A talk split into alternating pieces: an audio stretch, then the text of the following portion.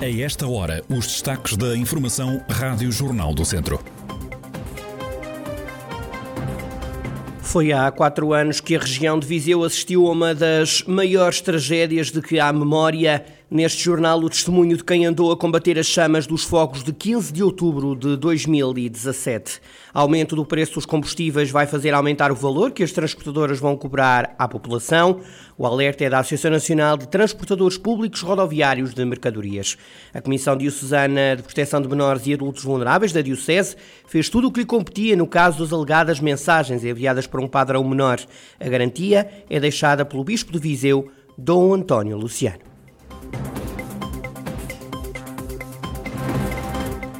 A atualidade da região em desenvolvimento já a seguir.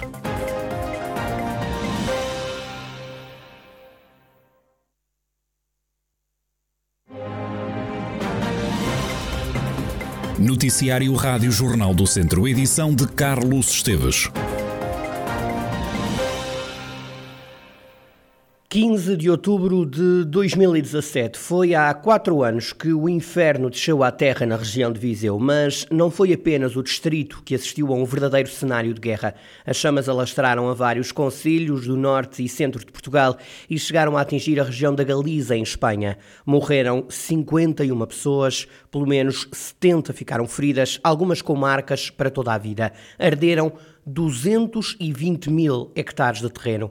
Das vítimas mortais, mais de 30% morreram em casa. As restantes perderam a vida a tentar fugir das chamas. Durante dois dias, o fogo avançou sobre floresta, terrenos agrícolas, casas, carros ou corrais. Os danos ainda hoje estão por calcular na totalidade. Quatro anos depois dos fogos de 15 de outubro de 2017, a Rádio Jornal do Centro está a ouvir quem andou a combater o fogo. Os comandantes dos bombeiros dos conselhos mais afetados. Em Tondela, o comandante Nuno Pereira defende que nada de positivo se fez para melhorar o serviço dos bombeiros. O responsável diz que, de há quatro anos para cá, a situação está bem pior nas corporações. Se formos a ver bem o que mudou no que diz respeito a efetivo, a veículos, eh, nada. Continuamos na mesma. Os veículos cada vez estão mais, estão mais desgastados, estão mais estão mais usados. Relativamente a meios humanos, em alguns corpos bombeiros houve um aumento, noutros corpos bombeiros houve uma diminuição. Relativamente às, às, condições atmosféricas, claro que isto não depende de nós, mas eh, cada vez mais uh, é mais propício o, surgimento de situações anómalas como as, como as, as que surgiram em 2017. Se compararmos 2021 com 2017, atualmente posso assegurar que estamos muito, mas muito pior que, do que 2017. Também em Mortágua, a percepção é de que nas corporações de bombeiros tudo se mantém igual. O comandante dos voluntários, Luís Felipe Rodrigues, diz que agora a informação circula mais rapidamente do que acontecia em 2017. Em termos operacionais, pouco ou nada mudou. Uh, aquilo que existia à, data, a capacidade operacional, os meios, a forma de comandamento, tudo se mantém praticamente inalterável. Talvez numa ou noutra cooperação haja mais meios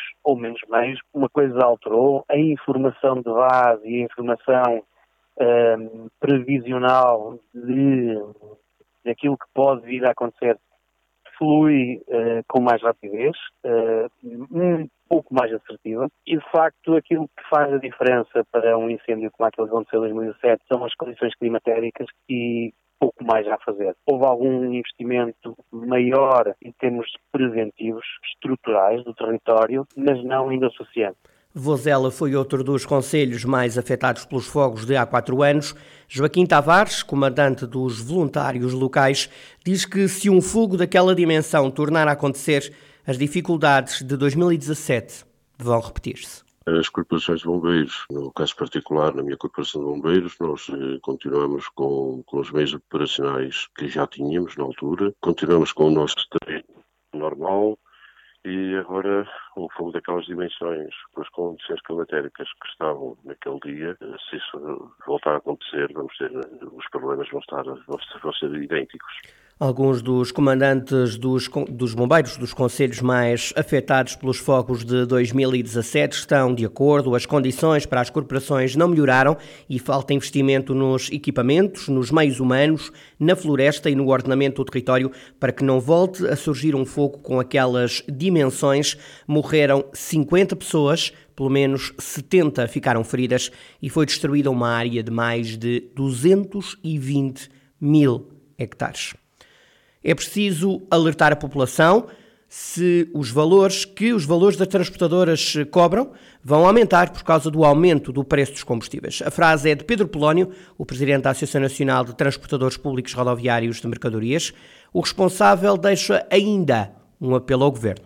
O governo tem que tentar naquilo que nós solicitamos, nos contactos que temos mantido, mantivemos antes do verão, com as medidas que nós gostaríamos de ver contempladas em sede de Orçamento de Estado, que têm impacto neutro para o próprio governo, mas que tem a ver com ajudas específicas ao desenvolvimento do nosso setor, que são extremamente importantes para ajudar as empresas numa altura tão complexa. Por outro lado, é preciso fazer também um apelo à população em geral de perceberem que, de facto, os custos da distribuição dos bens e do transporte dos bens terão necessariamente que sofrer aumentos. Não há outra forma, não é possível acomodar aumentos salariais como estamos a acomodar nos, anos recentes e já previstos também no próximo ano, com o aumento do salário mínimo nacional, a cujo o valor, o nosso salário do nosso setor está indexado, bem como estes recentes aumentos desmesurados e completamente despropositados dos combustíveis, sendo estes dois os principais custos da nossa atividade. É preciso preparar a sociedade para isto, para que depois a sociedade não seja apanhada de surpresa.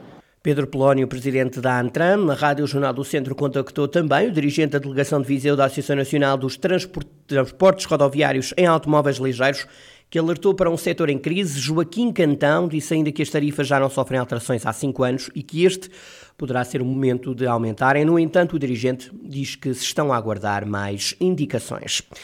A vontade salvífica de Deus não exclui ninguém do seu amor. O menor e o adulto vulnerável são uma prioridade para a sociedade e para a Igreja. É assim que começa o comunicado oficial que a Diocese de Viseu emitiu para reagir à investigação que está a ser feita ao padre suspeito de enviar mensagens de cariz sexual a um menor. De acordo com o comunicado enviado às redações, a Diocese, liderada pelo Bispo Dom António Luciano, garante que o caso está a ser investigado pelas autoridades competentes e que a Comissão Diocesana de Proteção de Menores e Adultos Vulneráveis da Diocese seguiu todos os passos procedimentos legais, tanto por parte das autoridades civis como eclesiásticas, pode ler-se nesta nota. Além disso, o caso já está nas instâncias próprias e segue o percurso que o Papa Francisco e as diretrizes da Conferência Episcopal Portuguesa indicam para estes casos. A Diocese compromete-se ainda a respeitar as normas civis e eclesiásticas, sem esquecer a privacidade, a confidencialidade e a autodeterminação que são devidas às vítimas. Faltam recursos humanos e aumenta o fluxo de doentes e isso está a deixar as urgências em estado de alerta. Profissionais de saúde defendem que o Serviço Nacional de Saúde deveria ter sido reforçado para o período pós-pandémico. Noel Carrilho, presidente do Sindicato dos Médicos da Zona Centro, Federação Nacional dos Médicos, diz que não há recursos humanos para assegurar a retoma devido à Covid-19 e que isso se reflete no serviço de urgência. O problema aqui que se coloca no, no período pós-pandémico é efetivamente o atraso assistencial eh, que temos, ou seja, há efetivamente doentes para os quais a, sua doença já devia ter encontrado uma, uma, solução, há atraso nas consultas, há atraso nas, nas, cirurgias e a única porta aberta que os doentes se encontram é da serviço de urgência. Sem contar com aqueles que, é que efetivamente a sua doença, pelo atraso que têm de, de resolução, a doença se deteriora ou, ou se agudiza e precisam efetivamente de, de um tratamento urgente. Se não há recursos humanos que possibilitem a retoma e, e a compensação do, da assistência que ficou por dar devido, devido ao Covid, é óbvio que isso também se vai refletir no, no serviço de urgência. A FNAM preveniu em bom tempo que deveriam ter capacitado o Serviço Nacional de para esta altura, em que eh, será talvez mais desafiante em termos de necessidade de recursos humanos do que até da própria pandemia. Faltam recursos humanos e aumentou o fluxo de doentes. Está então tudo a deixar as urgências em estado de alerta. Profissionais de saúde defendem que o Serviço Nacional de Saúde deveria ter sido reforçado para o período pós-pandémico. Telmo Antunes substitui Fernando Ruas, agora Presidente da Câmara de Viseu, na Assembleia da República.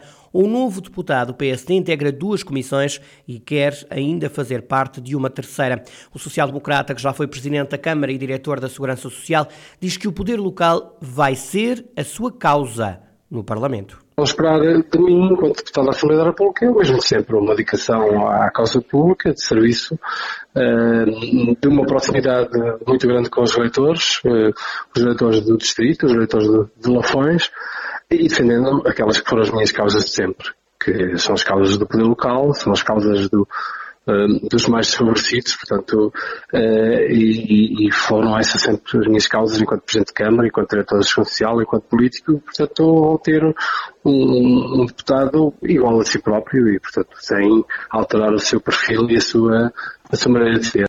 Telmo Antunes, que já a partir de ontem, portanto, já está a ocupar o lugar na Assembleia da República, ainda pelo círculo eleitoral de Viseu e no rescaldo das eleições autárquicas de 26 de setembro, também o lugar deixado por Carla Borges eh, está vago, vai assumir, Carla Borges vai assumir funções na Câmara de Tondela, este lugar vai ser ocupado a partir da próxima segunda-feira por Eugénia Duarte.